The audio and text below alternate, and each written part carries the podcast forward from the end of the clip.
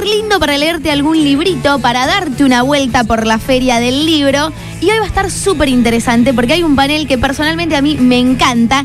Y a una de ellas la tenemos sentadas, ah, sentada acá con nosotras y es Lucía Levi, fundadora y directora de La Curva de la Moda. Bienvenida, ¿cómo andas, Lu? Ay, muchas gracias. Qué linda radio que tienen. Me quiero quedar a vivir acá. ¿Te gusta? ¿Me puedo poner una carpita acá afuera? No hay ningún problema. No hay problema. Dale, ok. listo. Siempre estamos tomando gente, ¿eh? Ustedes lo aprobaron, ¿eh? Así que esto, esto ya queda registrado. Quédate por demás de tranquila que sos súper bienvenida. Chelu, ¿cómo te recibió Rosario? Ay, hermoso. Mira, acabamos de venir de, de comer un. ¿Qué comimos? Una boga en Embajada España. Espectacular. Y yo no conocía a Rosario, chicas. ¿No era- conocías? Es una. ¿Viste? ¿Cómo no, cómo no Aparte me, conocía a me Rosario? encantó. por- muy, disculpa, pero llegaste y te comiste una boga, es muy Pero- rosarino. Pero, es que por Muy supuesto. rosarino. Yo soy mucho de hacer eso, ¿no? De cuando voy a lugares, comer la comida de- de- Del- del, del lugar. lugar. Y sí, me parece que sí. ¿Y te gustó? Espectacular. Bueno, bien. Y Rosario, por lo que viste, por lo menos por ahora, te gustó también. Mucho. Y además, escúchame, es cuna de, de genios, genias. O sea, es, es como una cuna de un talento cultural increíble. Entonces, la verdad que me encanta estar acá. Y gracias por la invitación. Vamos. Bueno, hablando de, de lo cultural, hoy a la tarde a las 18 horas en el Centro Fontana Rosa vas a estar con un panel que te va a estar acompañando, charlando un poquitito de moda, de libros. ¿Cómo es esto? Acompañada por Carmen de Viva la Moda Blog eh, y además en Paula Guardia, eh, Guardia Bourdin, perdón, de Revista Pola. Así ¿Qué van a estar es. charlando? ¿Qué va a suceder hoy? Bueno, la verdad que fui invitada por Carmen Asenjo, que es de Viva la Moda. Eh, ella formó un panel junto, bueno, eh, a Paula, me, me invitó a mí, la invitó a Paula. Vamos a hablar del lado B de la moda, de esas cosillas que no suelen conocerse de, de la industria de la moda. Eh, la moda es una industria que ah, yo hay veces siento que la amo y la odio, ¿no? ¿Viste como te amo, te odio, dame más? Hay, hay veces que entro en Un esa... amor tóxico. Sí, entro como en esa dicotomía de que, de que me parece una industria que tiene, eh, por un lado, una parte muy tóxica, muy negativa, que es todo el, el sobreconsumo, eh, la, la cómo se perpetúan los cánones de belleza opresivos. E- estereotipos. exacto, e inalcanzables, pero por otro lado también es una, es una vía, es un fenómeno que nos permite decir quiénes somos, ¿no? Expresar nuestra identidad, ya sea de género, nuestra identidad racial, nuestra identidad eh, eh, en todos los aspectos. Así que tengo como una relación de amor-odio que creo que es una relación, digo, sana en el sentido de que no hay que romantizar todo nunca, ¿no? Como Bien. hay que bajarle un poco, eh, bueno, esto, el romanticismo que se le ha puesto a la industria de la moda. Aprovecho para avisar que estamos en YouTube. Si quieren ver eh, la transmisión en vivo, te viniste súper fachera. Me encanta. Toda la Yo onda. en mal. realidad, no, me, llegué y Fede me dice, eh, che, vamos a streamear, ok, no hay drama, pero, pero yo tengo solo cremita humectante y protector solar. Abajo no tengo nada, tengo las gafitas del Impecable. sol. Pero bueno, yo en mis redes sociales siempre me muestro sin filtro, no. Eso está buenísimo. Nunca. En, en un momento dije, o sea, yo antes usaba filtros y a principios de este año dije, pero esto es muy poco coherente con, con lo que yo profeso, ¿no? Em, Y con y todo eso que no te gusta, tal vez, del lado de la moda. Exacto, con todo esto de, bueno, de esta falsa perfección que se proyecta, ¿no? Y, y la presión que eso nos pone sobre todo a mujeres y feminidades, ¿no? Tal cual. Eh, y dije, bueno, nada, me tengo que sacar el filtro. Y los primeros días me recostó verme. Identificarte. Uy, sí, verme la cara sin filtros en el, en el teléfono eh, fue, fue como impactante. Después dije, ah, bueno, sí, esta es mi cara, está perfecto. Como, che, si te gusta, buenísimo, y si no, cambia, no sé, se- seguí scrolleando. Em, siento que, que, bueno, que la coherencia es, es algo muy importante cuando sos comunicadora, ¿no? Porque si no, lo que decís, si es de la boca para afuera y después no lo no lo bancás con acciones, queda todo ahí en el... Yo eh, pienso, En cuanto a esto que decís de, de- de la falsa perfección, ¿vos crees que en este último tiempo eso ha evolucionado, ha involucionado, las redes han ayudado o al contrario nos han condenado un poco más? Porque, digamos, es muy, es muy Sí. difícil eh, distinguir, Sí, ¿no? yo creo que de 2015, 2016 a esta parte hemos visto quizás otros cuerpos visibles en la moda que no eran eh, los usuales, los hegemónicos, ¿no? Cuando hablo de hegemonía me refiero a cuerpos que son blancos, que son delgados, que son siempre jóvenes, que tienen todas las capacidades. Em, yo siento que hubo una bocanada, una bocanada de aire fresco en 2015, 2016, 17, 18 y que ahora hemos vuelto a la hegemonía, ¿no? Siento como que fue simplemente eh, el mercado respondiendo a una necesidad que, mm, que, la sociedad estaba exigiendo, ¿no? Esto de más representación, más diversidad. Entonces el mercado dijo, ok, para no perder ventas, vamos a escuchar esto que nos están diciendo. Pero ahora se volvió, no, no sé, hoy escribí, por ejemplo, un, una nota sobre una nueva campaña que sacó esta marca de lencería súper famosa que es Victoria's Sí. Secret. Eh, una nueva campaña se llama Iconos y bueno, Victoria's Secret es un caso paradigmático porque fue una marca muy famosa durante los, los 90s y los 2000. Eh, que y ser parte de Los Ángeles de Victoria's Secret era como Era- lo- lo- a lo máximo que sí. podía aspirar una modelo. El sumo. 90, 60, La hegemonía 90. total, Tal digamos. cual. La hegemonía total, Los Ángeles. Me acuerdo que antes de los desfiles se viralizaban las dietas y las rutinas de ejercicio que hacían las modelos para llegar súper delgadas, sin un gramo de grasa. Bueno, Con esas eh, espal- espaldas, Sí, se sí, dice, con lo- sí. Las, a- los- Las las, alas. alas, Sí, enormes sí. que pesaban una. Que pesaban Ah, sí, tremendo. una tonelada.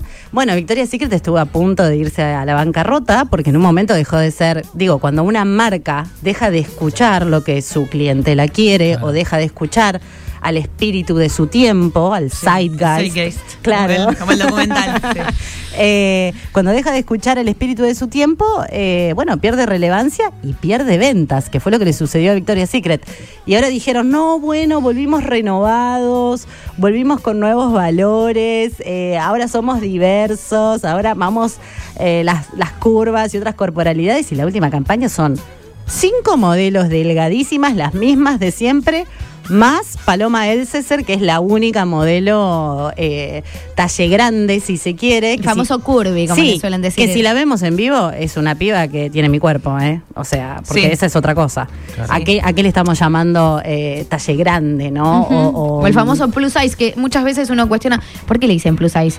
¿Me entendés? Si, ¿Qué es? ¿Un talle más grande del Plus común, size- de la media? ¿Por qué? Es- Claro, es un comparado talle a qué? más. ¿Comparado Claro. a qué? Y comparado al talle cero, que suele ser el talle mm, normativo de la industria de la moda. Claro, ah, digamos, hay como una voluntad de un- una falsa perfección a una falsa diversidad también. Digamos, mo- muy forzada. Total. Vos sabés igual, eh, no, no es que quiera llevarte la contra, pero... o la- Ah, no, me Vos encanta, sabés llévame que, la contra. eh, hace poco, t- un par de compañeros nuestros fueron a hacer una cobertura a Miami, trajeron un regalo y trajeron una bombacha de esta marca que están mencionando a Victoria. Y yo, acostumbrada a que por lo general la ropa no me entre por lo general, eh, yo, bueno, me la traerán y se la regalaré a mi hermana. Me trajeron un L, me quedó. No, me es que- sorprendí. es que tienen una curva de detalles muy, o sea, no Reales. No, es coherente Lo- la, la amplitud de detalles que vos ves cuando vas a la tienda, incluso te atienden muy bien, te preguntan cuando Te te toman de Lola, te toman las medidas, pero eso es lo que sucede en la tienda, ¿no? Como una buena atención, una buena curva de detalles. Ahora, la imagen pública que ellos Sí, quieren exacto. dar Sí. es totalmente aspiracional y, y frustrante, porque Sí. como lo importante es que siempre estemos frustradas, ¿no? Hagamos lo que hagamos. No, no, aparte no hay parámetros, pienso esto, Lu, porque yo, bueno, consumo mucho diseño local acá en Rosario de Argentina. Qué bien eso. Hay marcas, hay una que me gusta mucho en Buenos Aires, me compro online y, mi- y en esa marca mi talla es un triple XL. Uh, triple XL. Te lo juro. O sea, sí, a mí yo contenta porque me entra, pero eso un poquito más ya no, No, no puedes consumir eso. Digo, poco parámetro en cuanto a puedo ser un L, un triple XL y claro, la imagen, incluso pienso, ¿no? Eh, hay modelos gordas a las que gordas, digo, de Sí, talla está, grande. está bien que Está se- está bien, la palabra gorda no tiene una connotación negativa. a las que igual se la photoshopea. Ah, sí, para que bueno, por igual, aunque sean plus size, no tengan el rollo, no tengan celulitis, digo. Vos sabés que mientras hablabas me, ac- me acordaba que em, el acto de vestir es eh, un derecho humano. De hecho, está en la Declaración de Derechos Humanos, en el artículo 25, se, se especifica que el derecho a vestirse, obviamente por razones de, bueno, cuidar el cuerpo de las inclemencias climáticas, por normas sociales, ¿no? Pensemos que el mundo social es un mundo de cuerpos vestidos, por supuesto, pero digo, no es a ver, también el derecho es que yo pueda entrar a una tienda y tenga el cuerpo que tenga, yo pueda seleccionar lo que mejor se adapta a mi identidad, a lo que yo quiero decir y al mensaje que yo quiero proyectar en la sociedad. No es simplemente eh, conformarte con lo que te entra, ¿no? Eso es una injusticia, realmente. Estamos charlando con Lucía Levy, fundadora de La Curva de la Moda, y recién decías, es un derecho que, que dice la Constitución derecho humano. Nacional, un derecho humano que nos tenemos que vestir. ¿Qué pasa en Argentina con la ley de talles? Porque Pau te dice, a mí me sucede que no consigo el mío, y yo soy el opuesto de Pau, soy toda chiquitita, y muchas veces tengo que ir a buscar a las marcas infantiles. ¿Qué sucede? Ay, qué si acá hay, una ley, ¿y qué pasa? ¿No se implementa? No, lo que se cumple. Lo que sucede con la ley de talles, que todo el mundo habla de la ley de talles, que es la ley SUNITI, es un sistema unificado eh, de talles, es que se aprobó, se reglamentó y se cajoneó. O sea, ahora, actualmente, esta ley nacional de talles está cajoneada. Lo último que falta para que la ley efectivamente salga a la calle y que nosotras, nosotros como clientes, clientas, podamos exigirle a la marca, che, lo que estás haciendo es ilegal porque no estoy encontrando eh, mi talle en tu tienda. Eh, falta que se arme un eh, consejo consultivo de personas que van a velar para que se implemente esta ley. Lo que yo sí creo que fue muy importante y fue eh, algo que nunca había sucedido aquí en, en la República Argentina es que eh, se hizo por primera vez en la historia un estudio antropométrico. Esto significa que recién ahora, todavía no salieron los resultados públicos, recién ahora conocemos las dimensiones corporales de los y las habitantes del suelo argentino, que como usualmente se suele pensar que, no sé, que somos, ay, descendientes de europeos. No, no o sea, la, la verdad es que no, que nuestro cuerpo responde mucho más a un, bueno, a, a características latinoamericanas, a características indígenas, ¿no? Es como, es y aparte de entenderlo como algo cambiante, porque entiendo que ese estudio se va a repetir en unos 10 años y demás. Esa es un poco Sí, la idea. Porque eso va- es lo que se supone. Claro, se supone. Se supone. Y lo- algo importante a destacar, dos cosas quiero destacar de, de la ley SUNIT y la ley nacional de talles. Primero, que fue impulsada por eh, la organización Anybody Argentina y por activistas como, por ejemplo, Brenda Mato, que tienen un perfil muy alto. Eh, y la segunda es que esta ley, cuando efectivamente salga a la calle, no le obliga a las marcas a tener un límite o un máximo a la curva de talles. Lo que sí les obliga es que si vos sos talle 24 en Sí. un jean, que puedas entrar a la tienda 1, 2, 3 y 4 y que vos cuando pidas un talle Consiga. 24 sea exactamente el mismo talle en todas las tiendas. Porque ahora lo que te pasa es que vas a una marca, yo soy talle 30, en otra marca soy Bueno. talle eh, 28, en otra marca soy talle 32. Y vos decís, che, pero, o sea, ¿qué, ¿cuál es el objetivo? ¿Volverme loca? El molde que cambia, ¿viste? No, eh, así que esa ley está cajoneada. Eh, esperemos que salga pronto. Respecto de esto, quiero preguntarte a vos qué eh, te pasa cuando se leen titulares como este que te voy a leer ahora, ¿no? Ay, a ver. ANMAT, ANMAT autorizó la inscripción de un medicamento que usan los famosos Mm. de Hollywood para adelgazar. No estoy hablando de El la droga ni nada, sino de estos tipos de titulares en donde pareciera ser relevante la referencia de actores de Hollywood. Y bueno, la verdad que lo mainstream, lo popular, sigue siendo la vara que siguen muchas personas. Eh, creo que están hablando de la droga Ozempic, que, Claro. es una, que es una droga que en realidad es para gente diabética. Claro, es para gente que tiene sobrepeso, pero que además tiene alguna afección producida que viene del sobrepeso. Es decir, no solo por sobrepeso, sino puede tener diabetes, presión arterial y demás. Ah, Digo, yo tenía entendido que era una droga que, que, por- que incluso se hizo tan famosa que hay faltante para las personas con diabetes. Exacto, primero estaba autorizada solo para eso, diabéticos, sí, ahora se amplió, digamos, la, la- la- el poder eh, pre- que los El del médicos consumo. Exacto, que los médicos puedan recetarlo. Pero claro, aparece esta frase de referencia, lo utilizan desde Elon Musk, eh, Kardashian y Lady Gaga. Digo, vos que eh, realmente querés tener una, o, o todos los días haces contenido para que podamos tener una visión profunda y desarmar estas estructuras, estos estereotipos y demás, esto es terrible. Y es que también hay que ver, hay también creo que hay muchas cosas que podemos hacer desde nuestro lugar, ¿no? Desde curar, seleccionar cuáles son los medios que consumimos, qué voces consumimos, em, qué perfiles de Instagram, qué perfiles en Twitter, qué programas en TV. La verdad que cuando la gente suele decir, no, es toda una porquería, como es todo basura, lo que a ir en las redes o lo que a ir en la TV o no, o en cualquier plataforma de streaming, y la verdad que no, que tenés que hacer un esfuerzo para investigar, para encontrar voces que te nutran y no que te hagan sentir mal con vos misma, no que te hagan sentir frustradas. Digo, es muy es instantánea la frustración que vos sentís o la comparación. Cuando vos estás scrolleando en Instagram, yo creo que un buen ejercicio es ese. Bueno, a ver, voy a scrollear en Instagram 10 minutos, voy a dejarlo a los 10 minutos y voy a analizar cómo me siento después de esos 10 minutos. Si vos te sentís frustrada, angustiada, si sentís que te empezás a comparar. No con es el lo que contenido viste, correcto. No es el contenido correcto. Ahora, hay un montón de otros perfiles, como lo que yo intento hacer en la curva de la moda, que te intento al menos o eh, educar en algo, hacerte pensar en algo, o que el contenido sea divertido y al mismo tiempo educativo. Y que te vayas como. Yo quiero que siempre la gente se vaya de la curva de la moda con una sensación de, che, que me siento un toque más inteligente ahora, ¿no? Como tengo un poco de data que antes no tenía. Y la información realmente es poder, porque tenés más información, tenés más data para luego tomar decisiones que se Desde otra perspectiva. Sí, y que se adapten más a quién sos vos hoy, ¿no? Em, Así que hay buen contenido, hay que saber buscarlo. La curva de la moda es un buen lugar para comenzar, eh, pero hay muchas buenas cuentas. Está buenísimo esto de darle profundidad a algo que siempre fue, fue tan frívolo. Pensaba por ahí en, en las grandes marcas, eh, no sé, Versace, Gucci, Prada, todas esas Sí. marcas que son De ina- lujo. inalcanzables, si se quiere, para nosotros.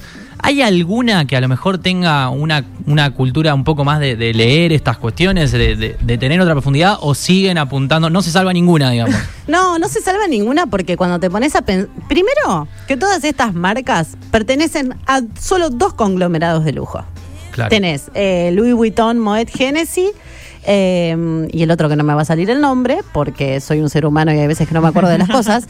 Eh, y todas responden a- al, al mismo objetivo que es el capital y es, es seguir... eh, se- seguir que, que la caja registradora nunca, nunca termine de funcionar. Y si lo que tienen que vender hoy es eh, una diversidad ficticia, van a vender diversidad ficticia. Si tienen que volver a la hegemonía, van a volver a la hegemonía, porque lo único que les interesa realmente es vender, no les interesa. Digo, es al principio cuando hablábamos de quitarle el romanticismo a la industria de la moda, es entender que es una de las industrias que más recauda. Digo, el hombre más millonario, más rico hoy en la actualidad es eh, El. Pinot, eh, que- claro, que es el, el CEO de el- el Louis Vuitton Moet Hennessy, que tiene entre otras marcas como Givenchy, Fendi, Louis Vuitton. Es el hombre más rico, incluso más que Elon Musk. O sea, imaginemos los billetes que mueve la industria de la moda, ¿no? Claro, es que ropa nos ponemos todos igual, mal que mal, ¿viste? Todos necesitamos. una Hay necesidad. una, hay una banda de mensajes, voy a pasar Ay, me algunos. encanta, sí. No solo se trata de la amplitud de talles en tamaño, sino que tiene que ver con los estudios antropomórficos de la forma del cuerpo. Por ejemplo, eh, las mujeres eh, de la Polinesia tienen la rayita de la cola mucho más abajo. Por esa razón es por la que pueden usar los faldas esas con de rafia, Mirá que cualquiera de nosotros si lo tratamos de usar no podríamos. Qué audiencia culta que tienen, ¿Viste? por ¿Te das favor, cuenta? qué oyente. Ahí te tiraron un tópico para que desarrolles en ¿Qué las nivel? redes. Claro, la raya de la cola de las mujeres polinesias. Esa será mi próxima investigación. Viste, Ahí tenés. El tema de los talles es un desastre porque debo tener yo unos 10 kilos de más. No digo que esté bien, o sea, pero es imposible comprarme una ropa que me guste. Es imposible, vos vas y pedís un talle 48 y te dicen, acá te traje uno negro y vos lo ves no te entra en una pierna, hermano. Dicen, no, este es el más grande que trabajamos. Es re frustrante, la verdad, como eh, me da mucha pena y realmente es una injusticia. Yo creo que si, si fuésemos conscientes de que el verdadero poder lo tenemos nosotros, nosotras que somos los clientes, las clientas, de exigirles a las marcas, bueno. Eh, pero es, es muy triste. Y, y notaba como mucha frustración en la voz Sí, de este oyente. Sí, sí. Eh, hay algo que Pau no, no- no se va a animar a decir porque No, tal ella no le gusta Ah. ser autorreferencial, pero tiene, ella eh, labura, tiene un proyecto con unas amigas, eh, manada de ferias, lo voy a decir yo, meto el Manada de chivo, ferias. me la, me la banco, de moda circular. Esa. Eh, Sí. Que Eh. bueno, no, no sé, ahora que se encargue Pau de preguntar, yo le tiro el centro para que ella acabe. Que si no, no se va a animar. Eh, sí, con Un poco más de autobombo, amiga. No, sí, tenemos nada. Arriba, bro. Ahora que después hay que pagar acá también. Sí, No, che, no le cobres. No, no. Eh, sí, sí, tenemos un proyecto con amigas de moda circular. Sabemos que, bueno, cada vez más personas se suman a la moda circular y además eh, sumamos marcas locales porque entendemos que también forman parte de la moda sustentable. Hay ahí como un Sí. crecimiento en cuanto a la moda circular. Sí. Y intenta un poco detener todo este clean, clean, clean sin pensar del que hablabas vos, de la sobreproducción incluso Mm. de prendas a nivel mundial. Eh, y que también abrir de que todo puede usarse. Que pasa un poco por ahí lo vintage, lo nuevo. Ah, lo yo soy una ¿no? gran coleccionista de vintage. De hecho, el look que me traje para ahora para las 18 a la Feria Internacional del Libro de Rosario es un traje sastre que está que era un traje de un señor eh, que pasó a otra vida. Em, Que en paz descanse. Que en paz descanse. Eh, que sepa que lo estoy recordando porque Un homenaje, Es un homenaje. exacto. Me estás honrando. Porque este traje que no se usaba fue resignificado y adaptado a mi cuerpo por Lulu Robledo, que es una chica que tiene un proyecto que se llama Aeder. Eh, y la verdad, y, y- y con una camisa también, de- con tela recuperada. Y viste que tiene como un toque de mala fama en el mainstream, todo lo que es circular o vintage, que hay gente que dice, ay, ropa de muerto, o ay, ropa hippie, como, ¿no? Como siempre, con, con una connotación Claro. negativa. Y la verdad es que cuando vos ves que hay. Yo, las mejores, las cosas que más me halagan de mi guardarropas son todas prendas vintage. Todas. Hermoso. Cuando yo voy adentro de un lugar y me dicen, ay, Lucía, ¿y eso que tenés? Vintage, amor, me salió dos mil pesos. Y la gente dice, "Caba, ¿qué? Hay que tener buen ojo, hay que entrenarlo. Siento que hay como una clientela cada vez más amplia. Sí, parece que un poco los prejuicios, no sé qué pensaba al respecto, se están rompiendo. Sí. Eh, no solo de comprar, sino un poco de vender o de ceder, de regalar, Sí, de de que pasar a una amiga, de que circule. un poco eso. Yo, tam- yo eh, vivo orgullosa de eso, yo eh, todo lo que tengo puesto es parte del emprendimiento. Eh, digo, lo consumimos mucho, hemos roto prejuicios. Eh, también... ¿Crees que puede tener que ver con que no sea tan cíclica la moda y se intente de a poco usar todo? ¿Se entiende? Antes usábamos, por ejemplo, cuando yo era joven, viste que usábamos Es el como tiro una, bajo. una contramoda sería, Sí, una, una Porque cosa así. igual yo- a Una mí me moda gusta que, mucho. que se adapta a todo, en realidad. Claro. O sea que me gusta, nu- nunca profundicé en la moda. eh, vos tenés para ofrecer. Ah, la masterclass te va a venir divina. Pero la moda tiene algo contradictorio. Queremos tener la moda sustentable o circular, pero en sí mismo el concepto de moda, de definición, tiene algo temporal. Digo, estamos yendo contra eso de la definición de algo que cambia, que es cambiante. Ujú. Y, y esto nos permite decir, bueno, una usa tiro bajo, la otra medio, la otra alto, la otra usa el, el jean cargo, la otra usa el chupín. Y está Estamos todo hacia eso. ¿Vos crees que Ojalá que sí, chicas. Lo- el tema ahí es que cuando se populariza una silueta, por ejemplo, en el, en el caso de pantalones o jeans, cuando se populariza una silueta, no sé, en los 2000 Ujú. era todo tiro bajo, ¿no? Vos ibas a una tienda y la única silueta de jean que encontrabas era el Era de tiro eso, bajo. Exacto. Yo creo que hoy sí es verdad que conviven eh, distintas siluetas y distintos estilos porque, bueno, yo creo que... eh, yo creo que algo que fue muy bisagra en muchas industrias y en la moda sobre todo fue la, la oleada, esta cuarta ola del feminismo que fue, que comenzó en Latinoamérica y que se esparció dura- eh, a, a todo el mundo. Yo creo que eso realmente fue como un antes y un después en el tema de corporalidades, en el tema de, de bueno, de saber quién es una, cuáles son sus derechos. em, la confianza también en una misma, se, se- se habilitaron un montón de lecturas que llegaron a, a- a lo popular que antes quizás no- estas lecturas o estas miradas feministas no llegaban. Eh, yo creo que sí, que, hoy conviven distintas siluetas, eh, porque tenemos un poco más de conciencia de quiénes somos y si y creo que también estamos un poco más despiertas que antes en esto de exigir, ¿no? Como de un poco, che, yo soy la que te compro. Claro. Así que más vale que me escuches. en cuanto a esto de, de la moda popular, ¿cuánto crees que hay de espontáneo, de espíritu de la época, si se quiere, que lo antes lo mencionabas, o del mercado? Es decir, ¿el mercado ya sabe lo que vamos a usar en cinco años? Em, ay, qué buena pregunta. No, así, yo Paula. creo, espectacular pregunta. No, yo creo que la verdadera moda, siempre lo nuevo va a estar en la calle. Siempre. Nunca lo nuevo va a estar en una marca. Para mí, ¿eh? Para mí, la posta pasa en la calle. Por eso, una de las grandes. eh, uno de los grandes ejercicios del periodismo es la observación, ¿no? Salir a la calle y ver qué tienen puesto el pescador, qué tienen puesto el pibe del kiosco, qué tienen puesto el, eh, la que me pasa por al lado, la que atiende la caja del supermercado. Todo, hay que ver todo. Eh, después tenés espacios de, de- de mayor libertad, si se quiere, artística, como, no sé, vas a un recital o vas a, no sé, a una muestra de arte, vas a algún circuito más cultural, eh, tradicional y también, ¿no? Afilar el ojo. Yo creo que siempre lo real comienza en la calle y creo que luego las marcas fagocitan eso, lo bien. comercializan.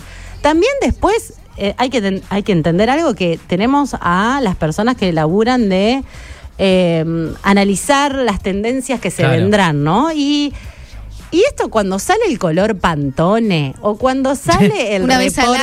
año miramos. Cuando sale el reporte de tendencias de acá a 3, 4 años, eso en definitiva son los grandes grupos económicos de lujo que, Que manejan la industria, creer. que se ponen de acuerdo y dicen, che muchachos, eh, la silueta que va a ir para durante los próximos cuatro años va a ser todo lo Qué, oversize. qué locura que pase eso. Claro, igual, no. que yo me imagino dos o tres tipos con todo el poder en esto que Pero se sienten. pasa que Es como en todas las Claro. industrias, Sí, todas las obvio, industrias obvio. funcionan igual. Pero aparte pienso, el tiro bajo, nos llenamos todos los roperos de tiro bajo.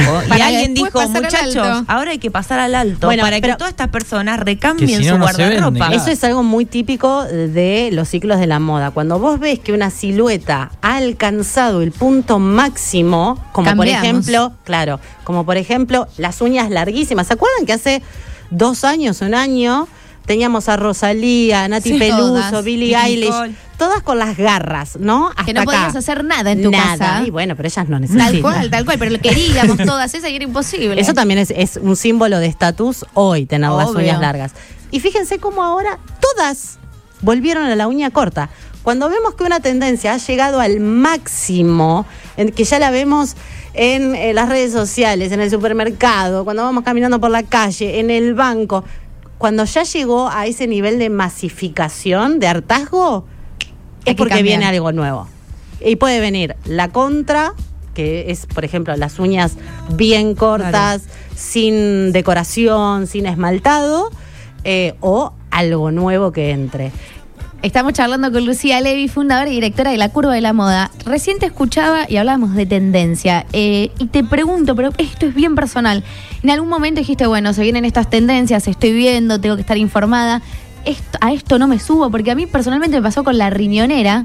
Dije, no me subo y hoy no vivo sin la riñonera, ¿me entendés? Dije, no, ¿cómo puede ser que vuelva esto? Pero ¿cómo lo usas? ¿Lo en, eh, así la cruzada uso en el cruzada. pecho? Todavía Claro. me niego a la cintura, pero a lo mejor te pasó que decís, no, la riñonera, o las crocs, viste que las no, crocs, para Crocs, muchas no, personas. mi amor, yo Crocs no. nunca. Yo tengo un límite y las- el límite mío Es son las Crocs. Nunca Con me verán medias. usar Crocs. Por eso te pregunto, hay algo que vos dijiste, esto la verdad no me gusta, es personal, espantoso, no me queda, pero después, ah, Te lleva- pimba, te llevó una sorpresa. La industria te ganó. Bueno, sí, sí, la industria te ganó o cambiaste de opinión. También, tal cual, lo ves de otra forma. Podés cambiar de opinión. Le agarraste cariño. Le- de- nada, le encontraste una función. Probablemente lo usás porque te resulta funcional, ¿no? Obvio. Como eh, vas liviana, te lleva- lle- tenés el celu cerca, tenés tu llave cerca, no sé, como. eh, también, por supuesto que la ropa tiene una función. Hay, hay una función que es real y hay otra que es simbólica, la simbólica de expresar quién soy, si quiero expresar estatus, si quiero expresar, no sé, mis ideas religiosas, uf, eh, expresar mi identidad de género, identidad racial, bueno, hay muchísimo, por eso, ¿ves? Es- En esta parte es que la amo, amo Claro. esto de te amo, te odio, en esta parte de función simbólica la amo, y en la parte de sobreproducción y, y- y estereotipos de belleza la odio. Em, pero yo con las tendencias casi siempre las veo muy a lo lejos, no s- siento un poco de orgullo en no subirme a las tendencias. Siento que es una manera de demostrar que sé de algún, no sé cómo explicarlo, como yo no me voy a, no me voy a subir a esta, yo no necesito O a lo mejor a sabes el- elegir a cuál sí, a cuál no. Puede Porque a ser veces también. si pienso, si una tendencia, a mí me pasa con lo oversize, me es recómodo. O sea, es una Sí, tendencia que es me sirve. es muy urbano, además es recanchero. Te, te pones una yoguineta con unas botas Ah, está y espectacular. un buzo y li- un lindo make-up y algún alguna perlita, algo que te rompa con lo urbano, estás divina. Decís, la- a mí dame este, digamos, si esta es la moda, Claro. hoy me subo a esta porque verdaderamente Claro. nada, si mañana vuelve el taco aguja y el, el- el zapato en punta, y yo no creo que me baje de donde estoy ahora. No. Me siento Ahí cómoda sería acá. como muy forzado. Pienso, hablabas de, bueno, amor, odio, hablabas del buen contenido, el mal, mal contenido. En cuanto tal vez a Argentina, ¿qué referentes como, no sé, Lali o hay alguien que vos digas, che, está la banco? Ah, yo a Lali la amo. La manera, Ahí va. Ma- Marilí, no sé. Pa, bueno, eh, eh, me estás nombrando todas las que me gustan. Eh, a. Marilina Bertoldi la amo, tengo como una fascinación, me, me resulta súper talentosa, súper estilosa, siento que lo que hace es distinto. Total. Siento que es muy necesario el lugar que está ocupando hoy de rockera argentina, eh, que está haciendo su camino. Hace poco entrevisté a su estilista, que es eh, Segundo Echevere, que, que- que es amigo mío, y, y me contó cómo es todo el armado de, de- de su look, ¿no? Porque ella es muy performática en el escenario, siempre tiene una idea, hay como una idea creativa detrás de sus shows. Eh, me gusta mostrar eso, el, el detrás de escena, ¿no? De las personas famosas. Hace poco también entrevisté al estilista de Natalia Oreiro, que me contó cómo cómo piensan los, eh, los looks, que Natalia es una piba que tiene, una mujer que tiene todo clarísimo, lo que le queda bien, lo que no le queda bien. Em, Con lo que se debe sentir cómodo, con lo con que lo se que debe no. sentir. Bueno, que es algo que llega con la edad, Tal ¿no? cual. Como de ya, ah, yo soy esta, ¿no? Como a mí ahora me lleva tres minutos vestirme, literal. Y cuando tenía 15, 20 era insoportable. Pa- cap- Capaz pasaba, ay, están pasando Marilina, la amo. Eh, capaz que cuando tenía 15, 20 años tardaba, no sé, media hora en, en saber qué ponerme y ahora nada, es como que ya te conoces. ya Encontraste tu identidad. Sí, el estilo, ya sabes lo que te queda bien, lo que no, como tenés el, el placar más curado también. Yo siempre digo que, que cuando compras a conciencia, que no significa tener mucha ropa, aunque yo tengo mucha ropa porque forma parte de mi trabajo, pero comprar a conciencia es decir, esta prenda, ¿cuántos usos le voy a dar? ¿En qué situaciones la puedo usar? Esta prenda. Porque eso también nos hace ver si el valor que tiene, si el precio, el costo que tiene, eh, es amortizable, ¿no? Porque nosotros podemos decir, bueno, en el invierno queremos estar abrigadas y cancheras también. Bueno, un tapado.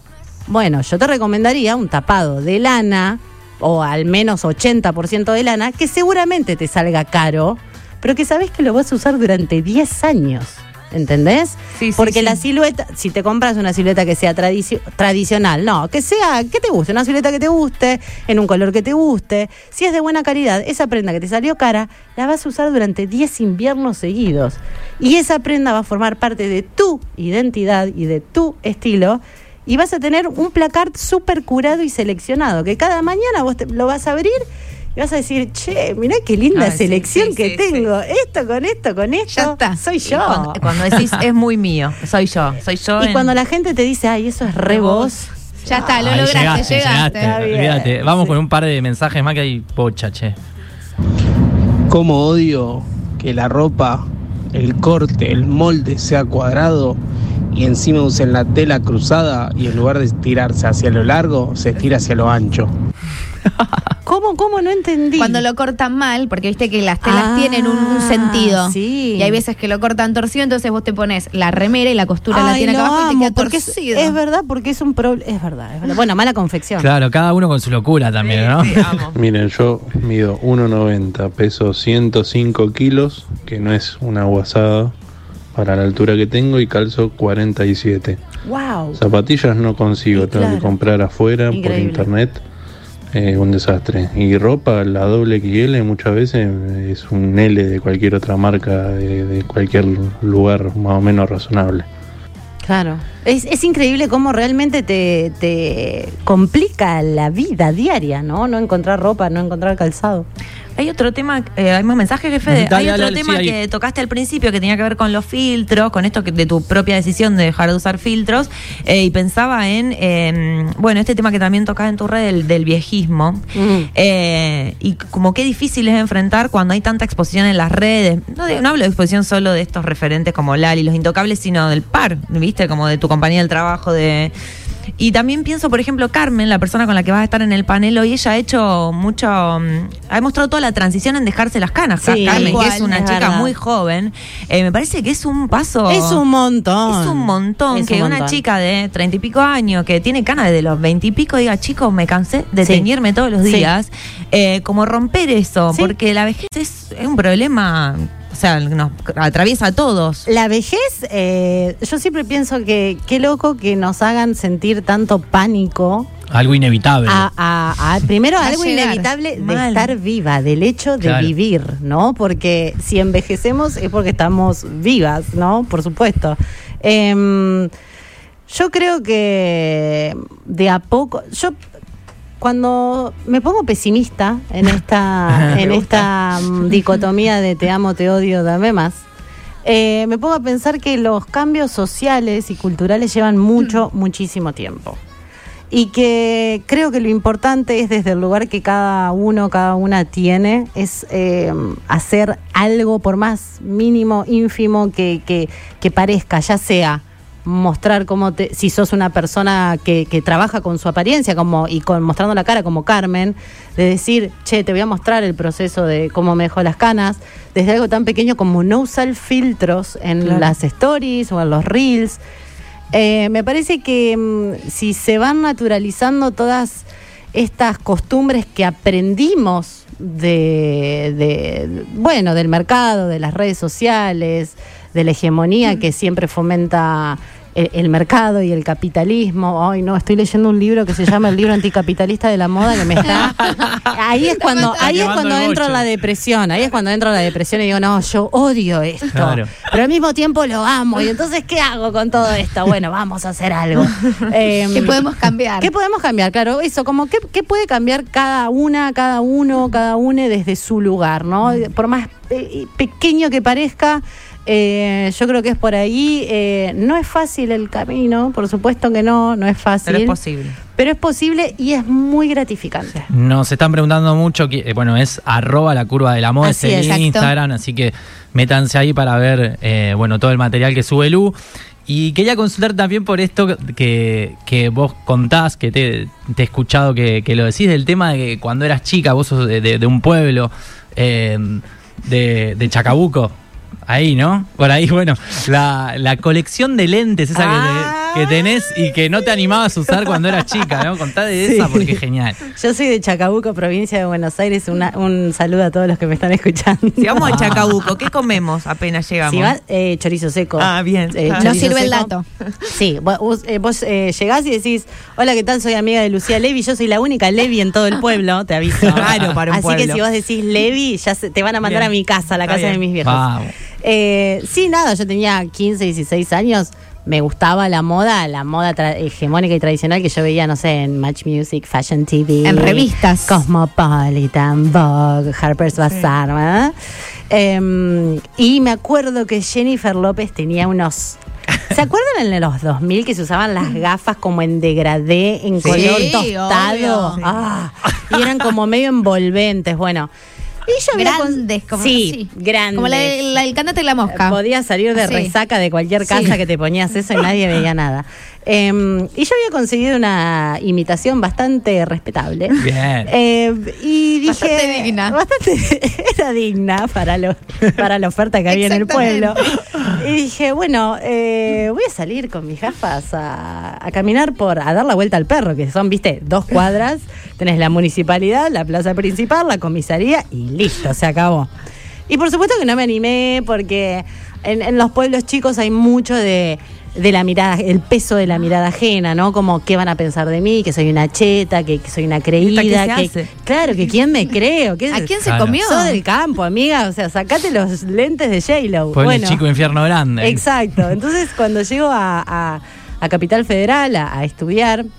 Que yo llegué a estudiar profesorado de inglés, me recibí, pero bueno, después hice periodismo, o sea, bueno, nada, otra vida. Dije, ah, el, el- el anonimato me dio tanto poder y tanta libertad que medio como que mi fetiche se, con- se, se convirtió en, en coleccionar gafas de sol. Hoy tengo muchas gafas de sol. Las tengo eh, En las además, uñas te lo vi. Eh, bueno, sí. eh, Ahora, Las ahora uñas tengo están combinar- en composé Sí. con el look y los lentes. te Pero los vi. juro, o sea, estos son los lentes que más es- tengo etapas.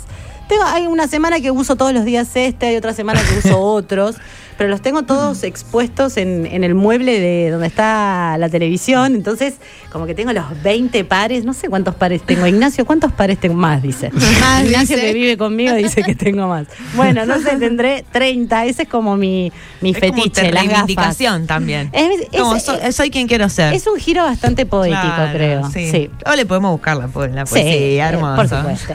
Lucía, un millón de gracias, gracias. por venir. La verdad es que lo pasamos espectacular. Hoy a las 18 horas en la Feria del Libro vas a estar ahí con un panel espectacular. Se suma Carmen de Carmen Asenjo de Viva la Moda y también se suma Paula Guardia Burdín de em, Revista Pola. Pola. Exactamente. 18 horas en el Centro Cultural Fontana Rosa. ¿Puedo Sí. decir Sí, algo? Sí, obvio. Me voy con esto. En- si entran a arroba la curva de la moda, eh, van a ver que en el link en la biografía pueden entrar a la Academia Digital de la Curva, que hicimos una masterclass para que todo el mundo entienda de qué va la moda. Una masterclass que está, no es porque la haya hecho yo, pero digo, está grabada en, en estudio, subtitulada, hay memes, teorías sociológicas de las tendencias, pero todo bajado a tierra. No es para personas que se dediquen a la moda. Es no para, es, bien, es para todo el mundo. Buenísimo. Es como data muy curada, muy seleccionada, pero accesible En el para todo el mundo. Así en es. el cotidiano. Muchísimas gracias. Gracias, Lu. chicas. Nos vemos pronto. Las 4 menos 25 de la tarde, tanda y volvemos.